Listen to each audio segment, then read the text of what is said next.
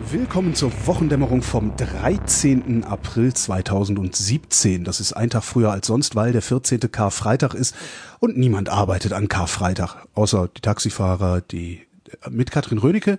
Und Holger Klein. Wer arbeitet noch an Karfreitag? Alle Menschen in Restaurants, Hotels. Genau, die Müllabfuhr, nee, die Müllabfuhr nicht, Die ne? Müllabfuhr doch nicht. Nee? Nein. Das sind auch sowieso Einzelschicksale. Pfarrer. Pfarrer, Pfarrer arbeiten, die, die stehen nur da und erzählen dumm Zeug den ganzen Tag.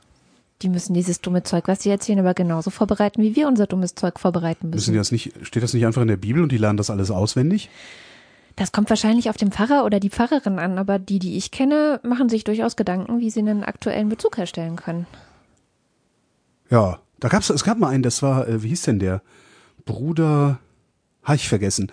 Der ist jeden Morgen um 6 Uhr aufgestanden, hat die Bildzeitung genommen, hat die Schlagzeile der Bildzeitung genommen und daraus eine äh, Predigt gemacht, äh, die in ein Mikrofon gesprochen und so anderthalb Minuten lang ins Internet geladen.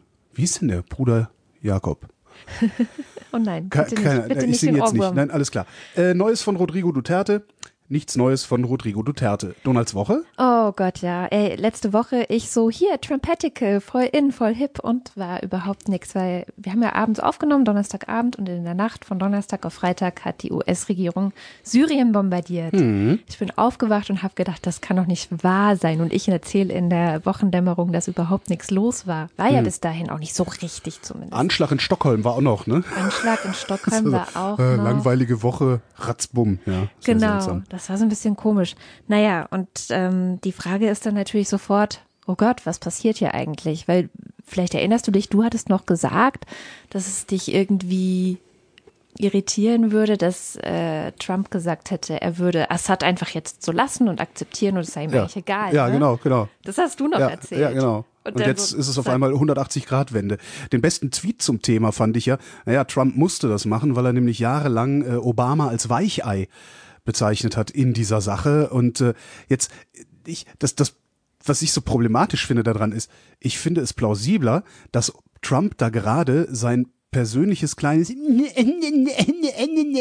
Ego-Ding abzieht, als dass das in irgendeiner Form sinnvolle, planvolle Außenpolitik wäre, die die da betreiben.